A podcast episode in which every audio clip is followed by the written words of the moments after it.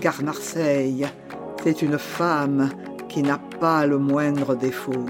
Ça, ça veut dire que tu m'aimes bien Bonjour et bienvenue sur Demain Marseille, le podcast qui pose un nouveau regard sur le futur du territoire. Demain Marseille, c'est un podcast pour vous informer, vous inspirer et vous donner envie de vous engager autour de chez vous.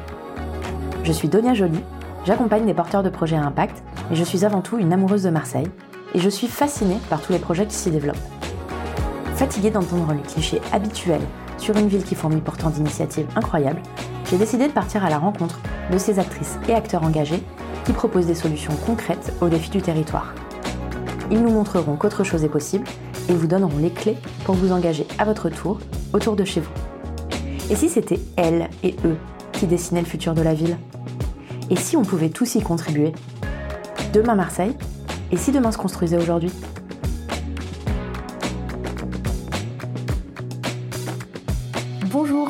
Pacrette, Pacrette de Motte-Ménard. Vous dirigez Actavista, association du groupe SOS qui œuvre pour la restauration du patrimoine culturel en employant des personnes en insertion. Actavista est né en 2002, fait partie des pionniers de l'insertion sociale grâce au patrimoine et travaille notamment en ce moment sur la restauration et l'ouverture du Fort Saint-Nicolas. Bonjour Pacrette, est-ce que vous pouvez vous présenter et nous parler de votre rapport à Marseille? Bonjour Donia, ben, je suis Pacrette de Motte-Ménard. Euh, j'ai rejoint les équipes d'Actavista il y a 8 ans maintenant. Euh, et mon, rapport à Marseille, je suis arrivée un peu à Marseille par hasard, euh, ce qui m'a donné l'opportunité il y a plus de 10 ans de rencontrer Actavista. ça a été une très belle découverte et de manière générale, la découverte de la ville de Marseille a été assez extraordinaire, notamment par son côté très particulièrement vivant, particulièrement euh, hétérogène, hétéroclite. Euh, et j'avoue que c'est une ville qui me fascine toujours autant aujourd'hui.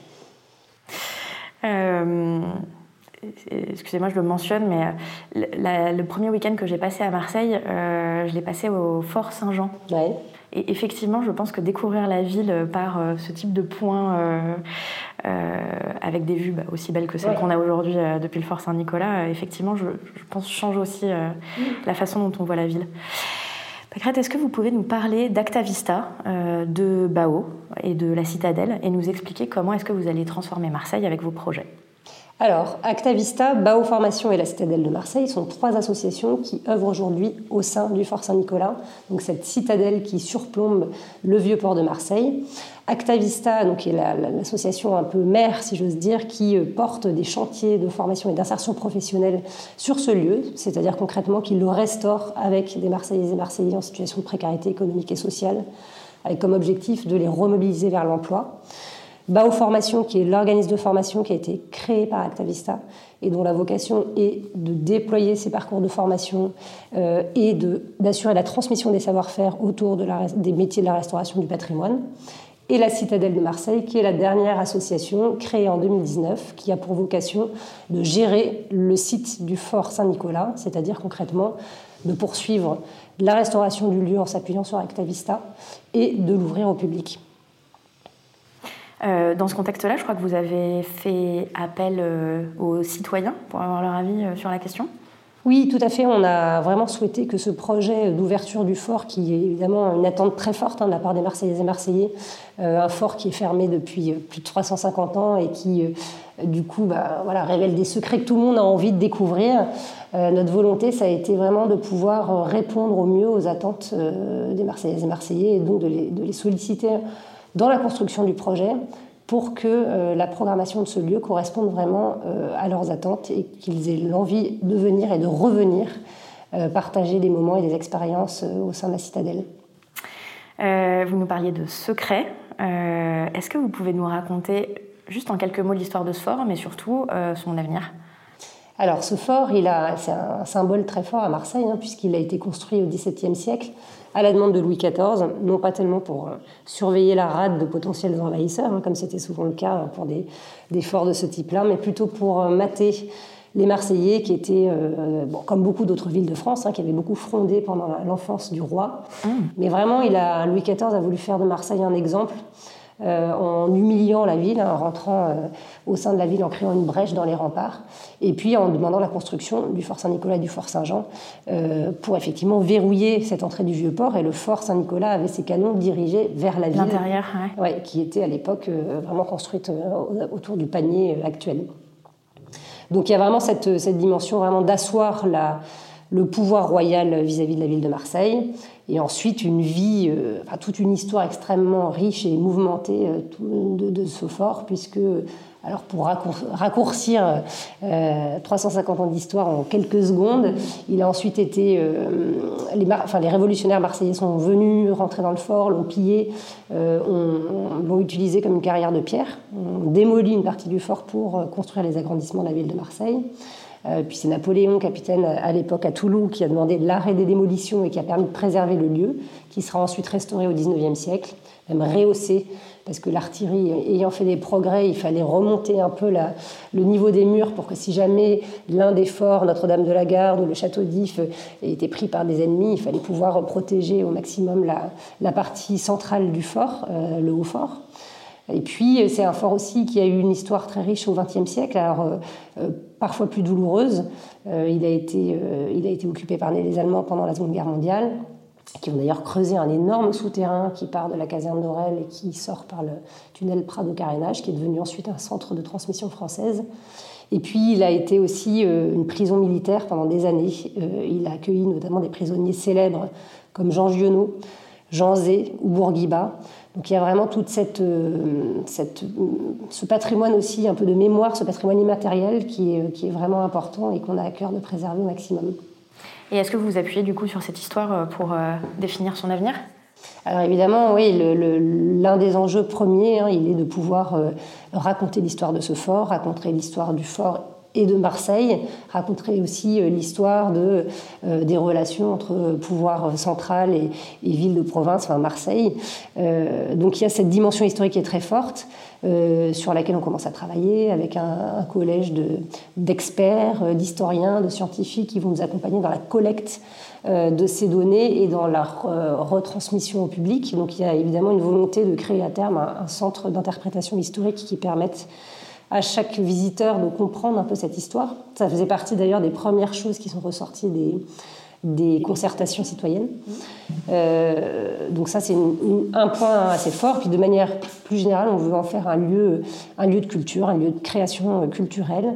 Euh, il y a d'ailleurs des résidences d'artistes qui ont déjà démarré. Euh, un lieu aussi de diffusion, de production, de coproduction avec des structures implantées localement ou au niveau national. Donc cette dimension culturelle, on la veut évidemment très forte sur ce lieu. Donc culture dans tous les sens du terme finalement. Culture dans tous les sens du terme, exactement. Euh, une autre dimension aussi assez forte qu'on veut imprimer dans ce lieu, c'est une notion de, de alors je ne sais pas si on peut dire développement durable ou en tout cas de préservation de, préservation de l'environnement, euh, à laquelle évidemment on, on veut s'attacher de manière très forte, euh, de différentes manières. La première, c'est que déjà les chantiers qui sont menés par Actavista sur le site sont des chantiers d'éco-restauration. Euh, donc il de manière générale, la restauration dans, le secteur des monuments historiques est assez euh, préserve l'environnement parce qu'on n'utilise que des matériaux naturels, etc. Mais on essaye d'aller beaucoup plus loin. Euh, et on a la chance d'avoir une architecte du patrimoine qui nous accompagne aussi sur ces sujets en utilisant des méthodes, notamment de réemploi très, très fortes euh, en faisant évidemment attention à l'utilisation de l'eau, etc. Donc ça, c'est vraiment une dimension importante qu'on veut imprimer sur ce projet. Et puis, on a toute cette réflexion aussi autour de, des sols euh, et des espaces, de la valorisation des espaces naturels. La, citadelle comporte plus d'un hectare et demi d'espaces verts que l'on souhaite valoriser, euh, qui ont été un peu abîmés par les usages de l'armée. C'est pourquoi on est en train de développer un projet d'incubateur de, jeunes entreprises dans le domaine de la bioremédiation. La bioremédiation oui, je ne connaissais pas non plus ce mot-là jusqu'à il y a quelques, quelques mois ou années. C'est toutes les techniques qui consistent à régénérer les sols par le vivant. Et c'est vraiment une filière qui est en train de se développer. On travaille là-dessus avec euh, AMU notamment. Euh, et donc on, voilà, on souhaite en tout cas se, se saisir de cette contrainte finalement comme une, une opportunité de pouvoir faire de la citadelle, un véritable laboratoire à ciel ouvert pour ces entreprises qui commencent à développer euh, cette filière qui a évidemment beaucoup d'avenir parce que euh, à Marseille ou ailleurs, on sait qu'il y a beaucoup de questions de, de pollution des sols. pourquoi est-ce que vous vous êtes lancé dans un tel projet? Alors pourquoi s'être lancé dans tel projet? Alors déjà parce que Actavista mène ses chantiers de formation et de, restauration, de ah, formation et d'insertion professionnelle depuis presque 20 ans euh, au sein du fort. Euh, que c'est un lieu. Ça a démarré comment finalement? Alors ça a démarré en 2003. Euh, à l'époque, le site appartenait encore à l'armée. Et l'armée nous a cédé une partie du lieu pour pouvoir, enfin mis à disposition une partie du lieu pour pouvoir développer ces chantiers. Euh, donc c'est comme ça que l'aventure a démarré, au départ de manière assez euh, euh, limitée, avec peu d'équipes, et puis petit à petit le projet s'est étoffé. c'est vrai qu'aujourd'hui on a plus de 100 salariés en insertion qui viennent travailler tous les jours ici, avec 5 chantiers de restauration répartis sur le site. Alors c'est un site qui fait 5 hectares, donc effectivement il y a de, il y a de quoi faire en termes de restauration. C'est un, terrain de jeu qui est absolument infini, puisque voilà, on y est déjà depuis presque 20 ans et on a encore beaucoup, beaucoup à faire. Euh, donc on a, voilà, le projet, il a démarré par ce projet de formation, d'insertion professionnelle de Marseillaises, de demandeurs d'emploi marseillais et marseillaises euh, qui, du coup, peuvent s'approprier ce lieu, qui est un lieu patrimonial hors du commun, euh, et euh, en même temps pouvoir euh, bah, en profiter pour se remobiliser, être formé et être accompagné pour retrouver un emploi durable. Donc c'est vraiment par ce, projet cœur hein, de chantier de formation et d'insertion professionnelle qu'on est arrivé dans ce lieu. et ensuite à germer, alors il y a eu, le site a été racheté par la ville de Marseille en 2010, en même temps que la, caserne d'Aurel derrière, le fort. Et euh, à ce moment-là, la ville, enfin un peu plus tard, sept ans après, la ville a souhaité lancer un appel à projet pour désigner un gestionnaire du site. Euh, et c'est le groupe SOS, dont Actavista et Bao Formation font partie, qui a répondu à l'appel à projet, qui a été lauréat de cet appel à projet. Et c'est pourquoi on a créé une association spécifique, la Citadelle de Marseille, pour porter euh, et pour être titulaire du bail amphithéotique sur 40 ans mais avec évidemment une filiation très forte entre ces trois structures, Actavista, Bao Formation, la Citadelle de Marseille, L'idée étant vraiment que la citadelle a puisé son, son essence, son suc, si j'ose dire, euh, vraiment ou ses racines dans le projet euh, inclusif porté par Actavista. Euh, concrètement, qu'est-ce que, qu'est-ce que vous proposez? Comment ça fonctionne? On a parlé euh, de l'insertion, euh, on a parlé de concertation. il me semble que vous travaillez aussi sur des projets de médiation culturelle à, destination de publics particuliers. Est-ce que vous pouvez nous parler globalement des activités que vous portez ici dans, dans le fort? Oui, alors la, première activité historique et qui se déroule de manière très forte aujourd'hui, ce sont effectivement les chantiers de formation et d'insertion professionnelle. Peut-être pour en redire quelques mots plus concrets, euh, ils sont destinés à des personnes qui sont en situation de fragilité, qui ont tous en commun des difficultés d'accès à l'emploi ou d'accès à une formation euh, professionnelle. Euh, ce sont des hommes, des femmes, des jeunes. On a vraiment des personnes entre 18 et 65 ans avec des profils extrêmement variés. Euh, mais qui ont voilà, cette, euh, tous des parcours de vie qui peuvent être plus ou moins euh, complexes, disons, et qui vont venir ici, au fort, pour un parcours d'un an maximum, avec comme objectif eh bien, de se remettre le pied à l'étrier, de se remettre dans une dynamique de travail, et qui vont pouvoir, dès le début, participer à la restauration du fort. en fait, ils sont accompagnés de trois manières différentes, ces personnes-là. Euh, la première, c'est qu'effectivement, ils vont être, euh, d'abord, ils vont être recrutés par ce qu'on appelle chez nous un chef de projet, euh, qui vont vérifier voilà, la capacité, la motivation. Il n'y a pas de prérequis réels pour pouvoir entrer sur le chantier, bon, si ce n'est quelques, quelques, quelques prérequis quand même de, de capacité à porter des charges lourdes, à travailler, à travailler en hauteur sur un échafaudage, et puis un minimum de compréhension du français mmh. pour pouvoir comprendre les consignes de sécurité notamment. Ces, chefs de projet, ils vont ensuite suivre le parcours euh, de la personne du début jusqu'à la fin, avec un premier temps qui est euh, souvent consacré au travail, à la levée des freins à l'emploi, que peuvent être les problèmes de logement, de santé, de mobilité, de linguistique justement. Euh, et puis petit à petit travailler à l'émergence d'un projet professionnel, parce que la réalité c'est que bon, quelques-uns ont un projet professionnel, mais la majorité des personnes qui viennent chez nous sont un peu perdues ils ne savent plus trop vers quoi, vers quoi aller. Donc l'objectif, c'est là de voir quelles sont, en fonction de leurs compétences, de leurs appétences, des besoins du marché de l'emploi aussi. Parce qu'il y a une vraie euh, spécificité qui est que nos chefs de projet sont très en lien avec les entreprises du territoire.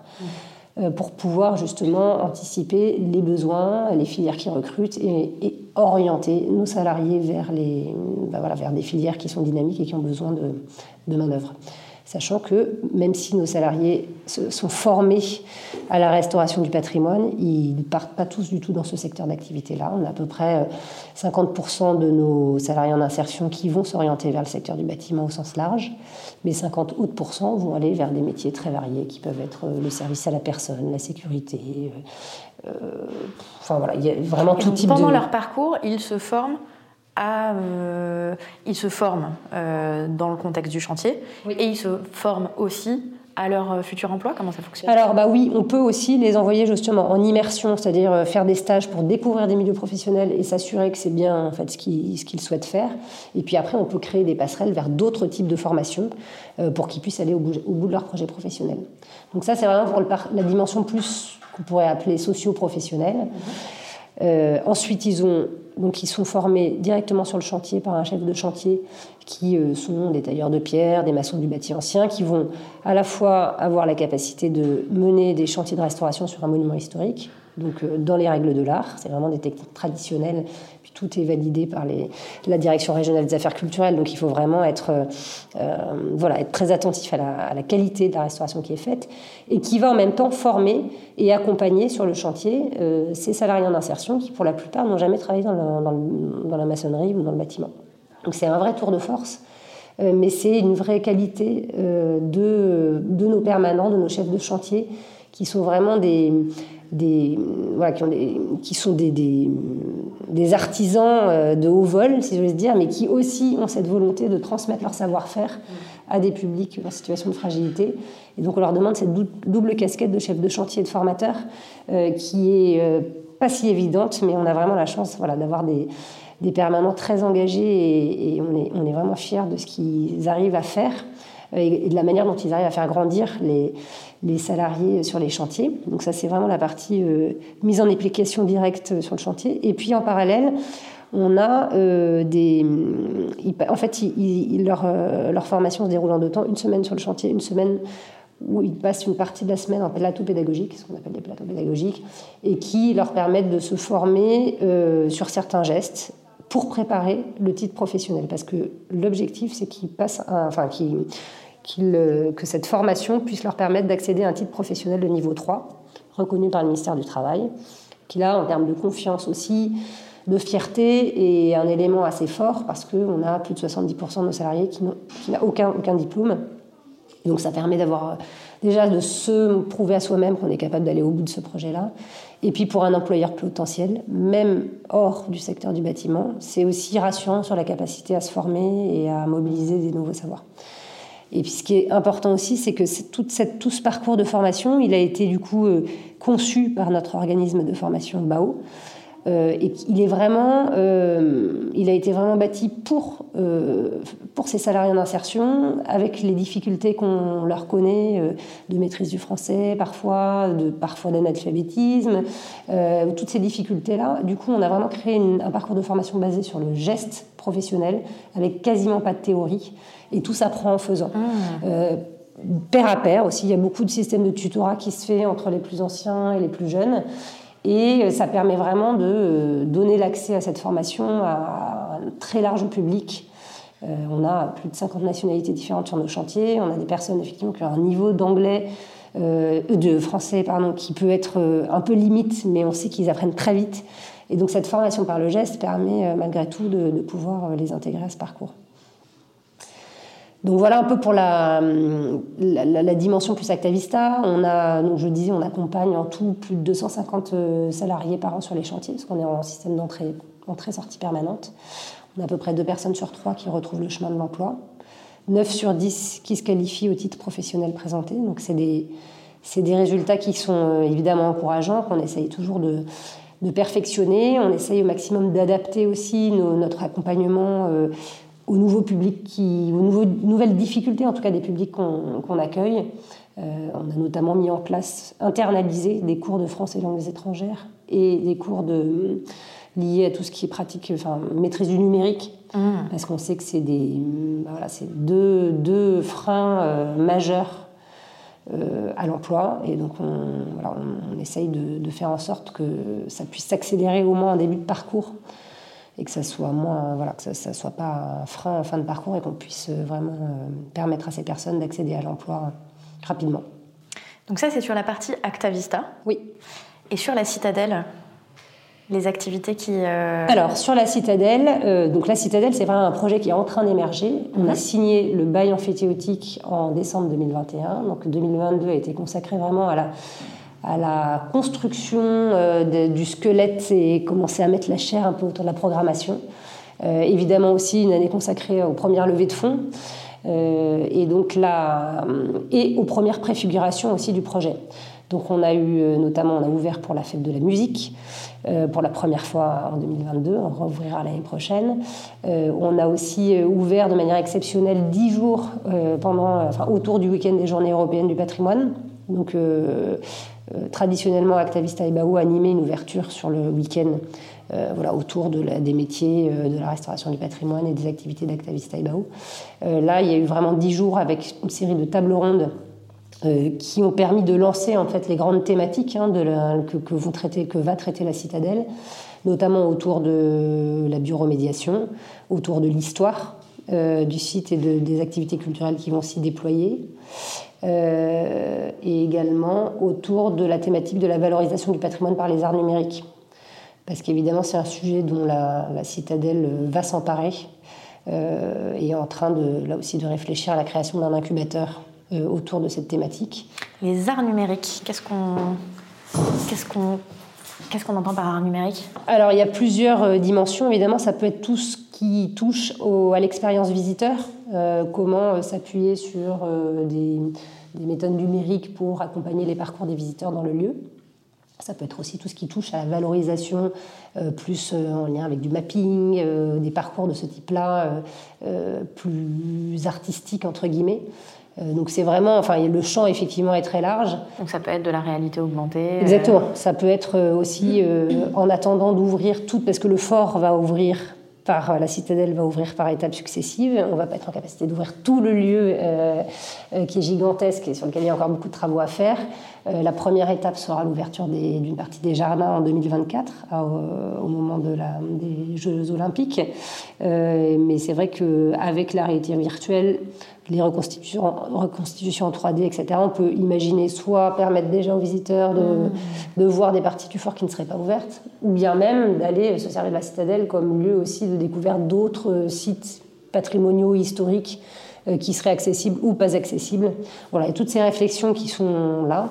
En tout cas, c'est un terrain de jeu qui est très vaste. Il y a beaucoup de, euh, de, il y a des réseaux, des filières déjà assez constituées dans la région qui travaillent sur ces sujets, euh, avec qui on est déjà en lien. Et donc euh, là encore, l'idée serait de faire un peu de la citadelle un laboratoire expérimental de techniques un peu nouvelles c'est en construction. J'adore cette idée, j'ai très envie d'en savoir plus. Euh, est-ce que, euh, le, est-ce que ce, projet, enfin les projets que vous portez euh, aujourd'hui, notamment à travers Actavista et notamment c'est sur ces sujets de, d'insertion professionnelle, est-ce que vous pensez que ce projet aurait pu émerger ailleurs qu'à Marseille? Donc, autrement dit, est-ce que Marseille a, qu'est-ce que Marseille a de spécial pour favoriser l'émergence de ce type de projet? Alors évidemment, c'est difficile à dire, notamment parce que je n'étais pas là à l'origine du projet d'Actavista. Néanmoins, ce qui est certain, c'est qu'il y a 20 ans, de faire rimer insertion et restauration de monuments historiques, c'était culotté. Euh, et je pense que, que, Marseille a cette capacité à euh, permettre la.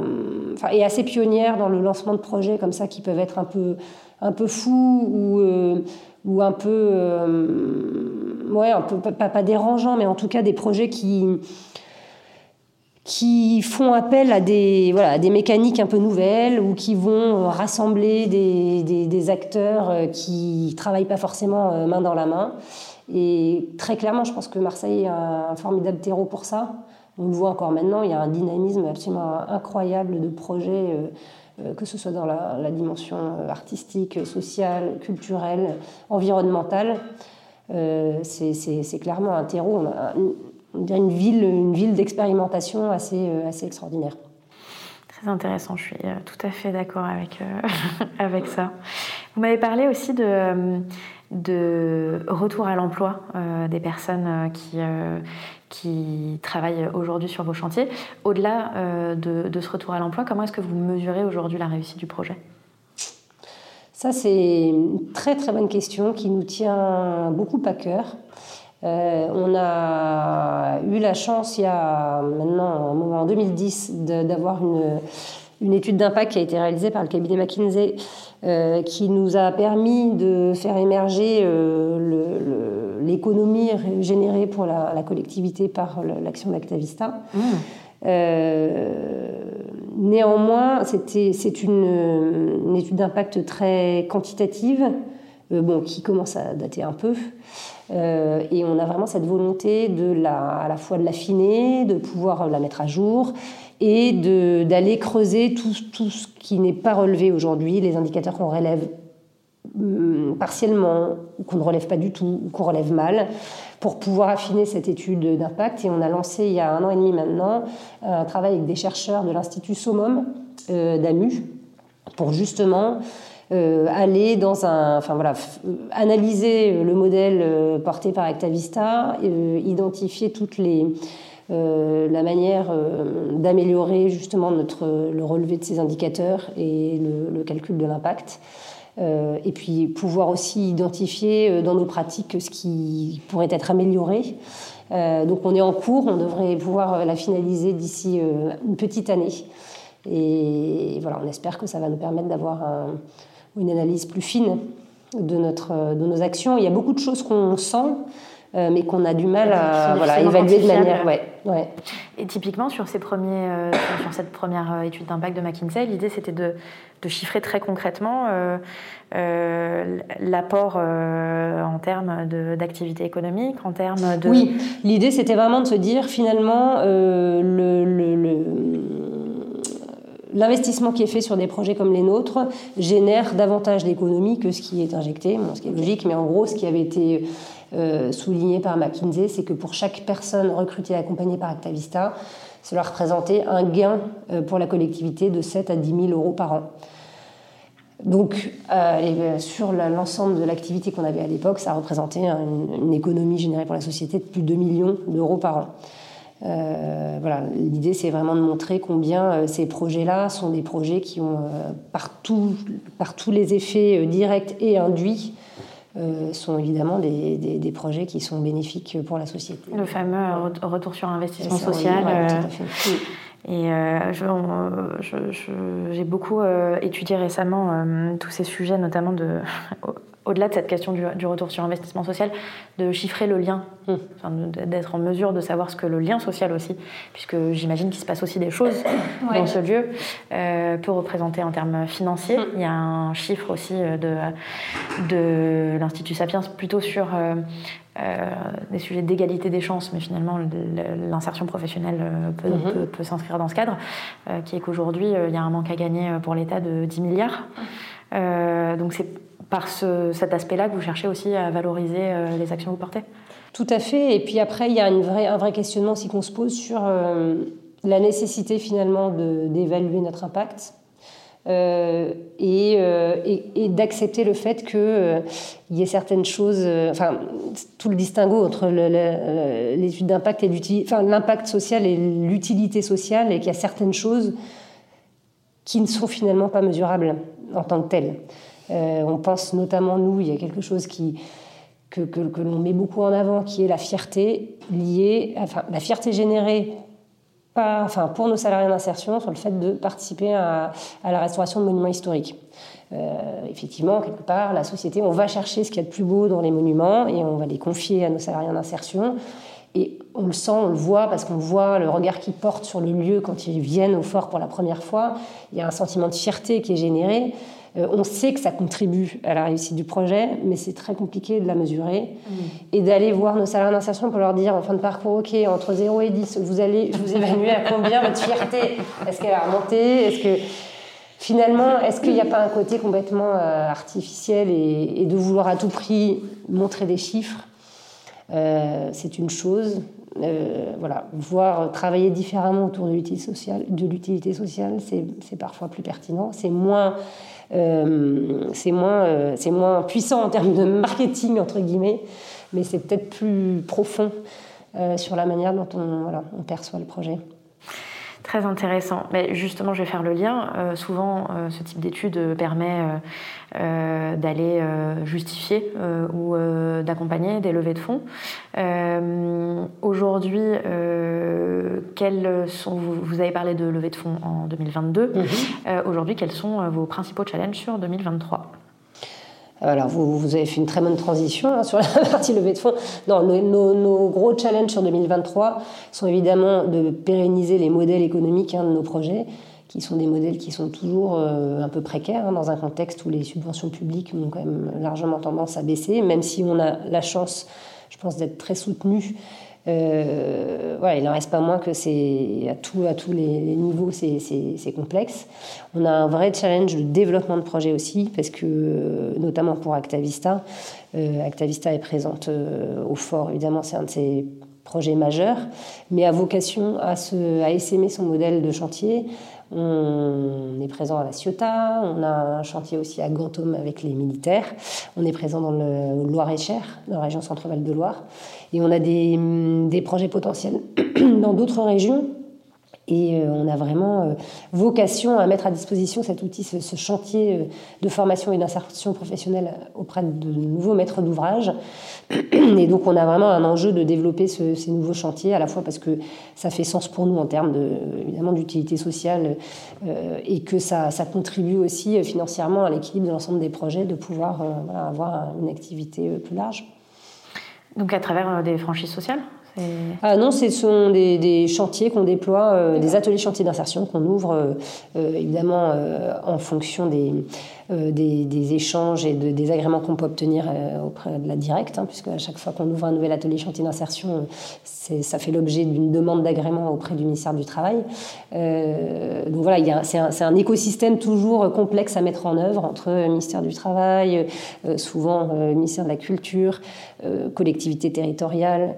Voilà, il y a tout un, un, maillage des territoires et un écosystème à déployer qui est complexe, mais qui est assez formidable quand ça fonctionne. On a vraiment euh, eu la chance de faire des, projets qui sont terminés maintenant avec des collectivités qui ont été évidemment euh, heureuses de pouvoir donner cette dynamique euh, supplémentaire à un projet de, réhabilitation d'un lieu en donnant cette dimension formation et cette en faire une opportunité pour des, demandeurs d'emploi du, du département, voire de, on recrute toujours au plus près du chantier, donc ça crée une dynamique quand même très particulière sur le territoire et c'est souvent très bénéfique pour tout le monde.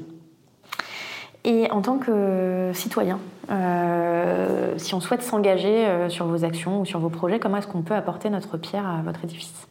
Alors il y a différentes manières de, s'engager à nos côtés. La première, c'est évidemment quand on est euh, entrepreneur ou qu'on travaille dans une entreprise et qu'on doit recruter des personnes, c'est évidemment de penser à recruter inclusif et, à s'adresser alors à nous mais à d'autres, hein, chantier d'insertion qui euh, voilà, qui, forment des personnes qui les suivent pendant longtemps et donc qui sont vraiment en capacité, quand on les oriente vers une entreprise, on sait qu'elles sont prêtes. Et, euh, et, puis il y a un suivi qui est fait euh, dans les premiers mois, de, des premiers pas dans l'entreprise. Donc c'est vraiment déjà un premier élément qui est très important. voilà, ici à Marseille, mais aussi dans le centre val de Loire, enfin là où à chaque, lieu d'implantation d'Actavista, on essaye vraiment de travailler au plus près des entreprises du, du territoire pour favoriser ces passerelles emploi. Euh, on peut aussi, euh, quand on est euh, citoyen, venir... pardon. quand on, est quand on peut, on peut aussi évidemment venir soutenir le projet d'un point de vue soit personnel, soit financier. Euh, parce qu'on peut tous, euh, c'est la fin de l'année, on a tous tendance à réfléchir à quelles associations on va soutenir. Et évidemment, on a besoin de soutien. On a une souscription d'ailleurs qui a été lancée pour la citadelle de Marseille, euh, qui est en, cours avec la Fondation du patrimoine. Donc, on incite évidemment tous ceux qui ont la capacité de venir faire un petit geste. Euh, quand on est aussi une entreprise, évidemment, on récolte du, mécénat d'entreprise. On a la chance d'être euh, extrêmement soutenu par, euh, par des entreprises mécènes et c'est toujours des, très belles aventures qui, qui se tissent entre, entre eux et nous.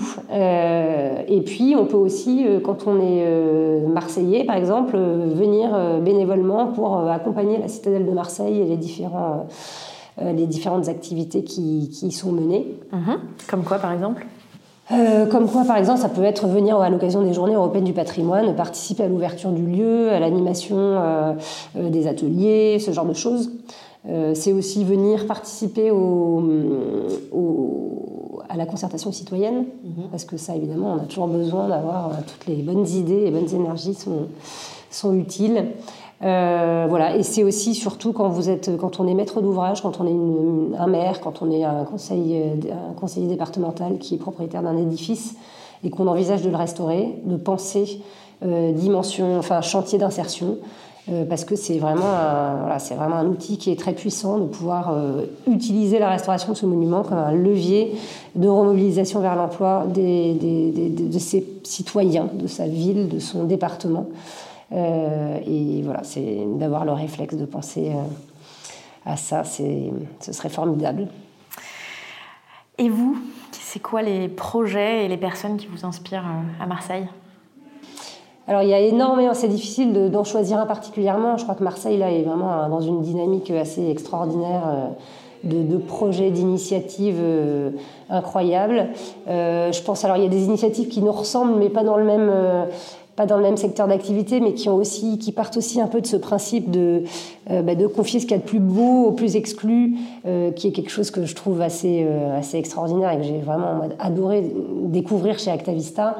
Je pense notamment à la table de Cana qui fait ça dans la restauration et qui va bah, réaliser des magnifiques cocktails pour des grandes entreprises avec, des, avec des personnes en insertion. On sait que dans la restauration, en plus, donc de bouche, mais pas de euh, pas du patrimoine, euh, c'est très exigeant et, difficile de mener des projets de ce type-là. Donc je suis assez euh, admirative, notamment de, de, Floriane Rioux, là, qui, porte ce projet-là. et après, évidemment, il y a des, projets magnifiques à petite ou grosse échelle. J'aime beaucoup aussi Pilotine, qui est un, chantier naval qui, qui, fonctionne avec des personnes en insertion.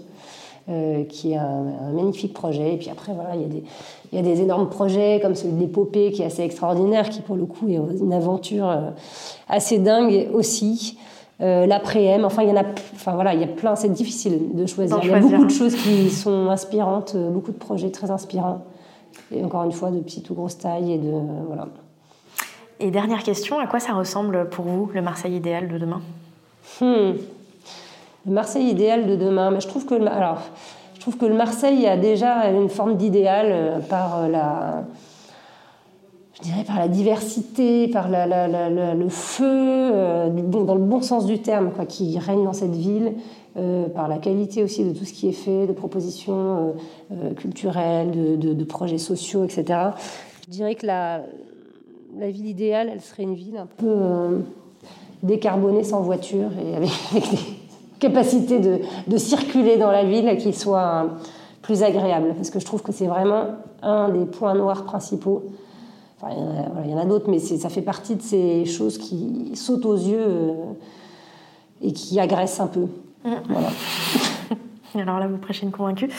Et est-ce qu'on peut dire que demain, à Marseille, euh, tout le monde s'emparera de son patrimoine pour le faire revivre? Mm. ben, J'espère. J'espère, je pense que c'est déjà bien en route. Je pense que c'est bien en route parce que quand même les Marseillais et Marseillais sont tous euh, très attachés à leur patrimoine, quel qu'il soit d'ailleurs, que ce soit du patrimoine euh, bâti, matériel, immatériel. Je pense que c'est déjà le cas. Alors il faut peut-être valoriser davantage les initiatives, mais je pense que c'est déjà quand même beaucoup le cas. Merci Pacrette. Merci à vous Donia. C'est la fin de cet épisode de Demain Marseille. Je vous remercie de l'avoir écouté jusqu'au bout. Vous trouverez tous les liens vers les projets mentionnés pendant l'épisode dans la description. Si cet épisode vous a plu, n'hésitez pas à en parler autour de vous et à laisser un avis 5 étoiles sur votre plateforme d'écoute. Si vous avez une idée de sujet ou de personne que vous aimeriez entendre sur ce podcast, vous pouvez laisser un commentaire ou m'écrire directement à donia at demainmarseille.com. À très vite pour un nouvel épisode.